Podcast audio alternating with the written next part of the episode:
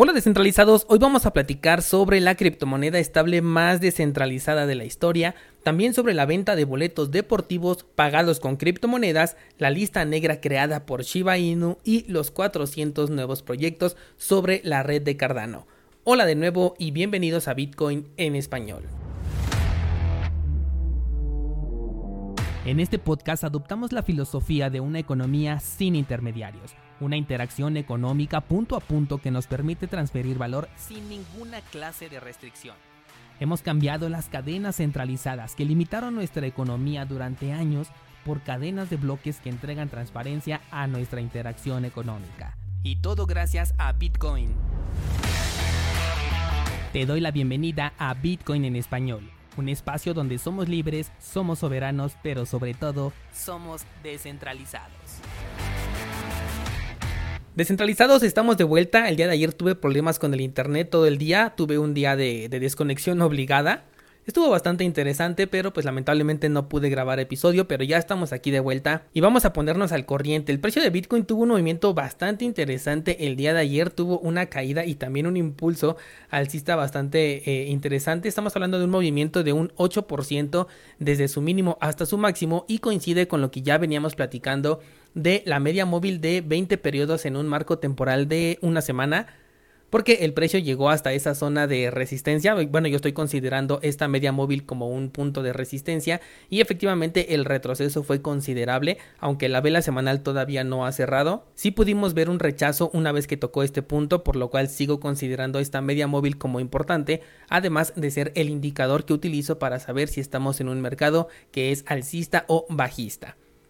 Así que el escenario continúa siendo el mismo, por ahora yo sigo esperando que llegue a los 30 mil dólares para coger un nuevo impulso y a partir de ahí probablemente ahora sí ya romper tanto la media móvil de 20 periodos como esa resistencia que tiene por el momento en los 45 mil 500 dólares. Con respecto al mercado cripto, la mayoría está actuando prácticamente de la misma manera en el marco temporal de un día. Sin embargo, si nos vamos a Monero, tenemos un movimiento interesante porque tuvimos una subida también de un 8%. Sin embargo, el rechazo no fue igual que en Bitcoin. Aquí todavía continuamos con una vela que es alcista hasta este momento. Nos encontramos en el precio de 278 dólares con respecto a un máximo que se encuentra en los 525. Ya te había comentado esta semana que viene un hard fork y esta es la razón por la que esta criptomoneda tiene un movimiento alcista en este momento, además de que en este año ya se van a congelar las comisiones que se van a entregar hacia los mineros. Que por cierto, este mes les hice la encuesta como todos los meses de qué criptomoneda querían que analizara para el mes de abril y la respuesta por primera vez fue bastante baja, fueron más o menos nada más como unas 8 respuestas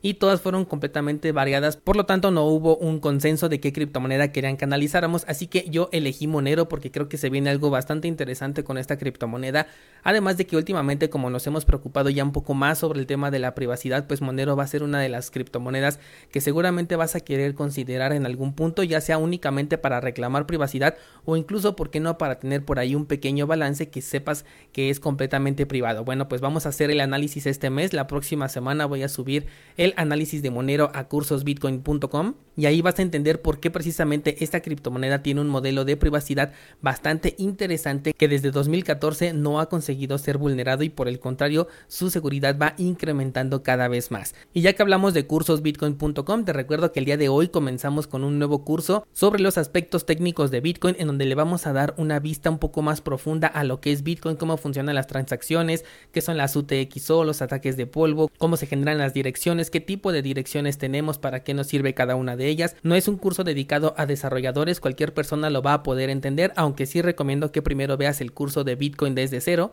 antes de tomar este porque me voy a saltar por ahí algunos términos que corresponden al nivel básico. Va a ser un curso súper interesante, te lo recomiendo. El día de hoy publico la primera clase y como en todos los cursos que están publicados dentro de nuestra página, la primera clase es completamente gratis para que sepas de qué va a tratar el curso, cómo va a ser la mecánica y qué es lo que vas a poder aprender en él.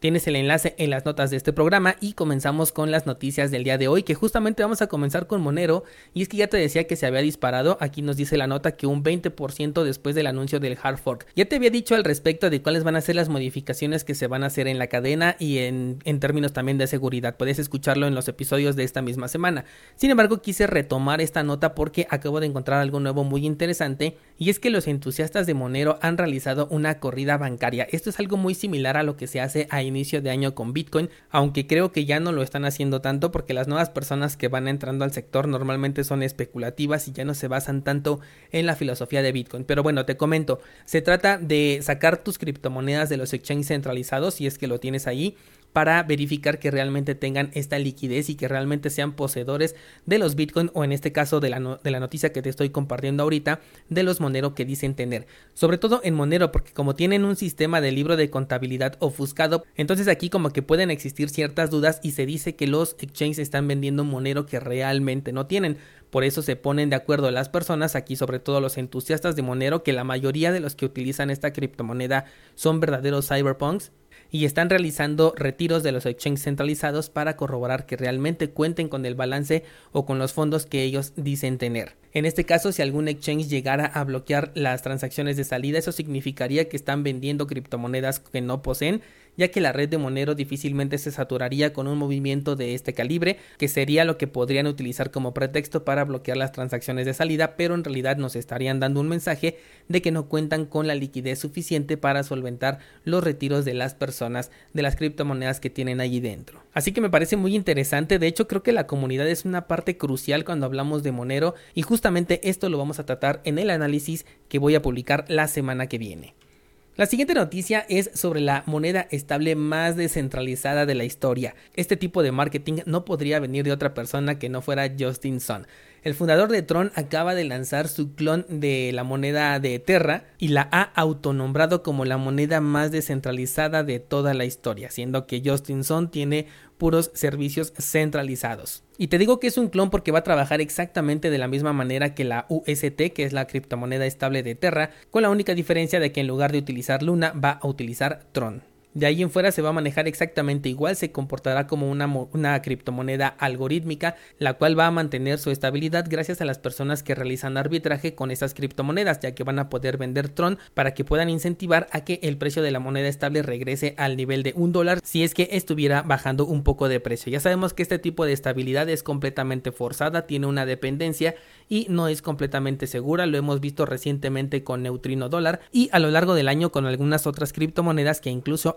crasheado. Además, al ser un proyecto que viene de la mano de Justin Son, personalmente no le metería nada a esta criptomoneda, digo de por sí sabes perfectamente que no utilizo monedas estables salvo para transacciones eh, pues bastante rápidas, ¿no? Que no requieren más de 5 o 10 minutos, pero una criptomoneda de Tron definitivamente no estaría en las opciones que yo utilizaría. Vamos con la siguiente noticia y el club de fútbol mexicano Tigres vendió todos sus boletos mediante criptomonedas, nos dice una nueva noticia, gracias a una asociación que han hecho con Bitso y con otra plataforma que se llama Boleto Móvil. Bitso nos comparte que en menos de un día se agotaron las entradas para el siguiente partido de Tigres a través de boleto móvil y todas fueron pagadas con criptomonedas. Boleto móvil es como un intermediario que permite hacer aquí la transacción entre Bitso y entre el usuario. Obviamente necesitas una cuenta de Bitso para poder participar y bueno, a través de ella es que podías comprar aquí tus boletos para los partidos. Lo que no se especifica bien es si realmente están utilizando criptomonedas o funciona como lo hemos visto en algunos otros servicios en donde se está moviendo dinero fiat de manera digital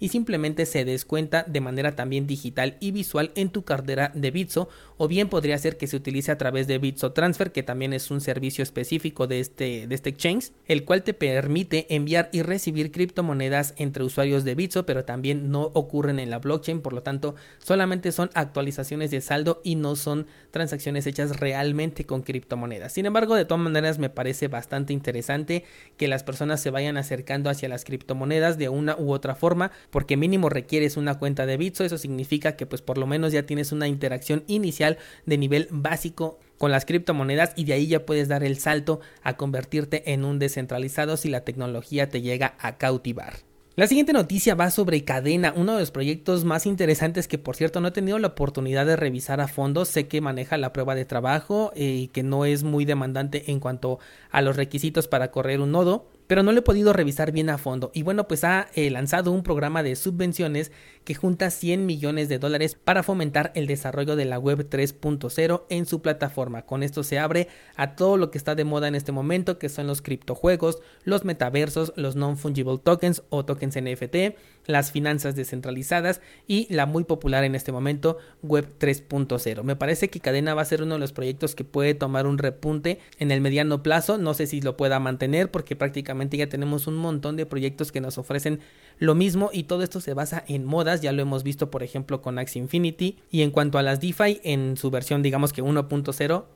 Siento que todavía tienen mucho por mejorar, son opciones bastante interesantes, nos brindaron una alternativa de servicios financieros que jamás habíamos tenido en nuestras manos, me parecen súper interesantes para poder experimentar con ellos, pero personalmente pues no le metería dinero porque no estoy dispuesto a aceptar ese riesgo con un dinero personal, siendo que el beneficio que me están brindando pues no, personalmente no considero que valga la pena, ¿no? Al menos para mi portafolio, entonces yo decido únicamente experimentar con todo lo que pueda, pero eh, no dejo nada de dinero dentro de las DeFi. Si nos vamos al gráfico, el precio de cadena está en un punto bastante interesante, ya tuvo una corrección muy muy grande que desde su máximo histórico hasta el punto en el que se encuentra ahorita estamos hablando de una caída del 82% y si nos vamos hasta el mínimo que alcanzó estamos hablando de un 84% y si el mercado tuviera un desplome momentáneo que tuviéramos por ahí un crash que ya tiene rato que no vemos uno quizás el precio podría llegar hasta los 2 dólares. Creo que sería una opción bastante interesante porque cadena es un proyecto que apenas va a tener su, su momentum, su impulso más importante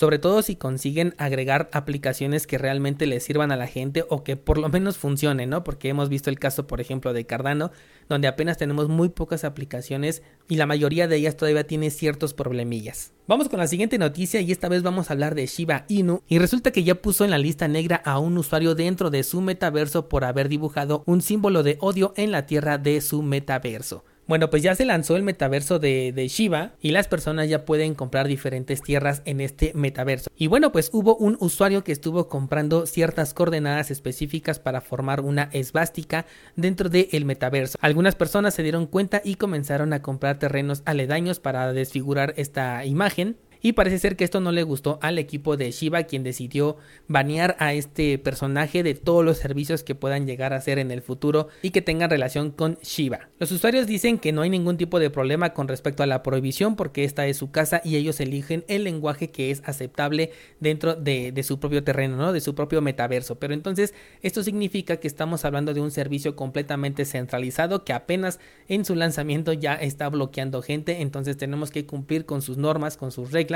lo cual personalmente pues no creo que vaya aquí dentro del terreno cripto, ¿no? Donde estamos buscando una descentralización de todo aquello que hagamos. Vamos a tener servicios centralizados también en cuanto a metaversos, tenemos por ahí a Meta, a Microsoft, a Xbox y bueno, ahí ya aceptamos que es un servicio centralizado pero cuando estamos hablando de terreno cripto, pues esperamos un poquito más de libertad, ¿no? Personalmente igual no estoy a favor de lo que representa este símbolo, pero sí estoy a favor de la libertad de que si están ofreciendo la oportunidad de comprar la coordenada que tú quieras, bueno, pues el usuario puede elegir libremente qué coordenadas utilizar. Vámonos con una noticia más y es que nos dicen ahora que se han creado 400 nuevos proyectos y además 100.000 nuevas carteras en un solo mes en la blockchain de Cardano. Esta vez nos lo está diciendo el vicepresidente de IOHK, que se llama Tim Harrison, el cual afirmó apenas el mes pasado que habían unos 500 desarrollos de aplicaciones descentralizadas en la red de Cardano y ahorita en el mes de abril se dice que ya hay 900 proyectos en desarrollo.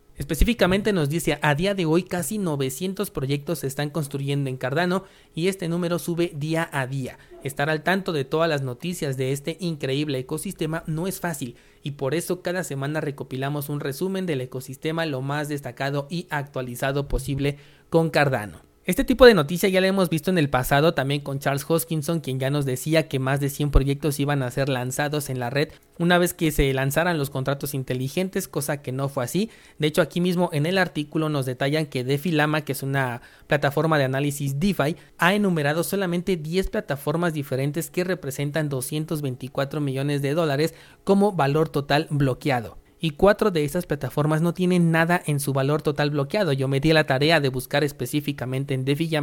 y efectivamente solamente tienen 10 proyectos listados, de los cuales sí, los últimos cuatro no tienen ningún valor total bloqueado Se supone que esto va a cambiar con la bifurcación que ya se está preparando para el mes de julio. Pero por el momento todo sigue siendo especulativo. Si lo que nos están informando aquí a través del vicepresidente de que se están creando casi mil proyectos nuevos y que seguramente para cuando llegue el mes de julio ya superarían los mil, bueno pues sería una excelente noticia. Y si realmente después de la actualización podemos ver que varios proyectos se lanzan, pues entonces esto sería algo muy muy positivo para la red de Cardano y por supuesto para los holders también que tenemos confianza en este proyecto. Y hablando de Cardano, recuerda que tenemos nuestro pool 7PL en el cual puedes delegar tus tokens ADA para obtener recompensas cada vez que se firme un nuevo bloque. Al igual tenemos nuestra página de minteo de tokens NFT en la cual con un par de clics vas a poder crear tu propio token NFT en la red de Cardano. No olvides checar la clase de introducción al nuevo curso Aspectos técnicos de Bitcoin que voy a publicar el día de hoy en cursosbitcoin.com